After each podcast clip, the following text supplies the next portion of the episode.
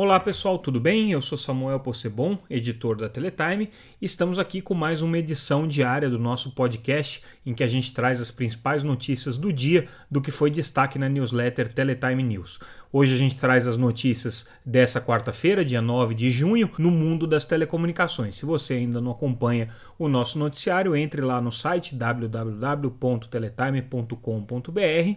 se inscreva para receber a nossa newsletter diariamente e leia a íntegra dessas matérias que a gente vai destacar aqui gratuitamente. E a gente começa destacando o debate que se iniciou nessa quarta-feira com relação à nova lei das antenas para a cidade de São Paulo. É um assunto que a gente já está tratando aí algumas edições, é, e como vocês sabem, São Paulo é uma das cidades é, que tem a situação hoje mais crítica em termos de regulação para instalação de antenas e infraestrutura para telecomunicações. Isso já é muito crítico hoje, vai ficar ainda mais crítico no cenário do 5G e por isso que a Prefeitura de São Paulo está é, tratando de uma nova legislação junto com a Câmara dos Vereadores para que se contemple aí as novas necessidades e as necessidades mais urgentes do setor de telecomunicações, sem deixar de atender, obviamente, o interesse público da cidade de São Paulo. No debate, o que surgiu é, de mais relevante, como a gente já tinha apontado, que na verdade é a grande novidade desse projeto,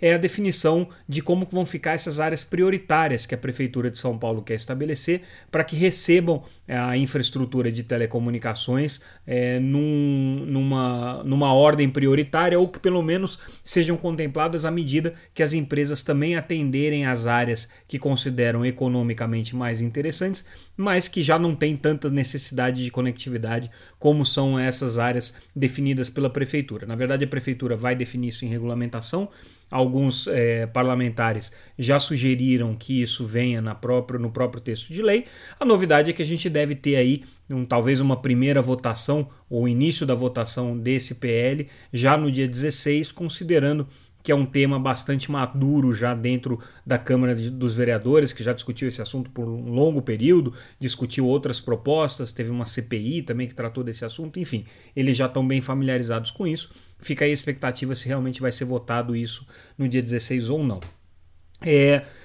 Trazendo agora alguns destaques da visita é, do ministro Fábio Faria da comitiva brasileira aos Estados Unidos para tratar do 5G, dois assuntos importantes surgiram no dia. Primeiro, eles tiveram uma reunião com é, os executivos da Nokia nos Estados Unidos, em que foi apresentada uma solução de rede segura para uso privativo pelo governo na faixa de 700 MHz, que é a faixa que no Brasil está reservada para serviços de segurança pública só que já utilizando a tecnologia 5G. Isso é novidade porque até então acreditava-se que para essa faixa necessariamente fosse é, ser construída uma rede 4G, porque a tecnologia ainda não está madura para operar é, em 5G na faixa de 700 MHz. Mas a Nokia mostrou aqui que já é viável sim é, com 50 mini herbes que foram demonstradas ali, seria possível cobrir toda a região do plano piloto em Brasília, onde essa rede é, governamental móvel vai ser construída. Lembrando que o edital de 5G prevê a construção de uma rede, mas que vai além é, da rede móvel de Brasília, também inclui uma parte importante de fibra em todo o país, mas a rede móvel ficaria restrita à capital federal e aí com essa solução seria possível construir. Não quer dizer que vai ser a Nokia a responsável por essa rede, também não está nem um pouco definido qual que vai ser o caráter dessa rede, como que ela vai ser operada, quem vai construir, quais as características técnicas, se vai ser mesmo 5G ou não. Tudo isso ainda tem que ser debatido é, em termos é, mais detalhados com relação ao edital, mas nessa viagem para os Estados Unidos a comitiva já teve acesso a essas primeiras informações. E outro encontro importante que aconteceu da comitiva brasileira nos Estados Unidos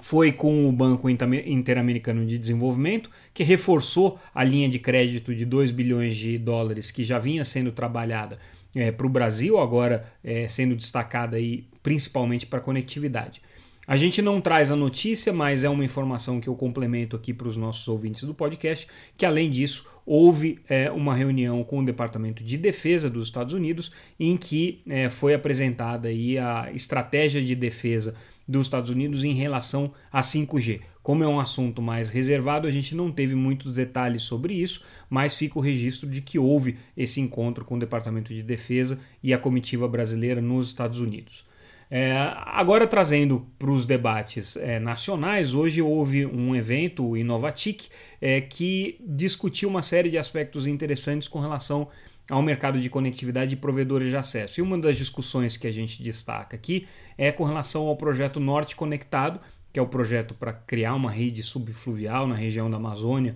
é, com cabos de fibra ótica, um projeto que está incluído dentro do edital de 5G, inclusive, como uma das contrapartidas para o edital. E o que a gente é, observou nos debates que aconteceram com relação a esse projeto é que a RNP, a Rede Nacional de Pesquisa, que é a parceira do Ministério das Comunicações na execução da primeira parte desse projeto Amazônia Conectada e que é o responsável, é, o ente responsável por contratar é, a empresa que vai fazer a operação dessa rede, já destacou que só o modelo de rede neutra que está sendo buscado pelo governo já é difícil de ser viabilizado do ponto de vista burocrático, do ponto de vista é, é, legal e regulatório. Imagina quando chegar na hora de operar essa rede, e aí os especialistas que participaram desse, deba detalhe, desse debate é, pontuaram muito bem que construir uma rede subfluvial na região da Amazônia é muito complicado por conta de todas as questões geográficas e das variações ali que você tem no regime é, pluviométrico e no, no, regime dos próprios rios, no volume dos próprios rios, que você é, acaba tendo uma variação muito grande e isso é uma complicação técnica é, excepcional para os operadores de telecomunicações, porque expõem os cabos e eles podem ser rompidos, como aliás já aconteceu quando esse cabo é, foi originalmente instalado pelo Exército é, em 2016. Seguindo adiante, a gente traz alguns benchmarks aí que foram apresentados principalmente pelo Speed Test, que é uma grande plataforma de medição de qualidade da internet, como vocês sabem, com relação à internet brasileira. E aí o que se destaca é que na internet móvel o Brasil é talvez o país que tem o melhor desempenho em relação aos seus pares na América Latina, mas ainda assim está em 74 posição no mundo em termos de desempenho. Quando a gente vai para a banda larga fixa, ela está é, já mais é, é, robusta em função do crescimento das redes de fibra que a gente teve é, no Brasil nos últimos anos. Então já existe aí a perspectiva é, de o Brasil é, ocupar uma posição de mais destaque quando a gente está falando de banda larga fixa. Seguindo o nosso noticiário, indo para os destaques do Congresso Nacional, voltou a tramitar o PL das fake news, o projeto que define algumas regras de responsabilização com relação a notícias falsas divulgadas na internet. A novidade dessa história é que o projeto vai para uma comissão especial na Câmara dos Deputados. Isso daí pode ser um problema, uma vez que, em geral, quando isso acontece, zera todo o processo de tramitação e o projeto praticamente volta à estaca zero em termos é, dos, das etapas e dos rituais que precisam ser cumpridos ali para sua aprovação. Então pode ser que isso atrase aqui o PL das fake news, apesar de não ser aí a intenção do relator da matéria. É, também foi sancionado, é, foi, foi encaminhado para sanção é, presidencial o projeto que expande o acesso à internet é, no, no segmento de educação básica, é um projeto que foi inclusive encaminhado pelo próprio é, executivo por parte do Ministério da Educação e que agora é, recebeu aí esse aval do Congresso. Então, o programa Inovação Educação Conectada é, deve ir adiante a partir desse, desse projeto de lei que foi agora sancionado. Uh, a gente destaca também uma parceria entre a TIM, a Enel, do setor de energia, e a empresa italiana Leonardo, é, focada em soluções para cidades inteligentes. Então, esse é um passo aqui importante dentro da estratégia da TIM para a internet das coisas, para a IoT. Também a Huawei é, inaugurou hoje o seu laboratório de cibersegurança. Importante esse movimento que a Huawei está fazendo, justamente para que você é, possa para que ela possa proporcionar é, um pouco mais de confiabilidade com relação aos seus equipamentos, uma vez que ela tem sido, obviamente, alvo de críticas aí de alguns países, principalmente dos Estados Unidos, com relação a uma suposta vulnerabilidade é, que haveria nessa tecnologia em função das é, exigências do Partido Comunista Chinês com relação às empresas chinesas que atuam na área de tecnologia. Nada disso tem provas, nada disso é, tem alguma, algum elemento de evidência, Mas, de qualquer maneira, a Huawei está se precavendo aqui, abrindo um laboratório de cibersegurança é, aberto para que possa ser é, utilizado, inclusive, pra, por outros, outros entes reguladores e organizações de testes para acompanhar é, os níveis de segurança dos equipamentos.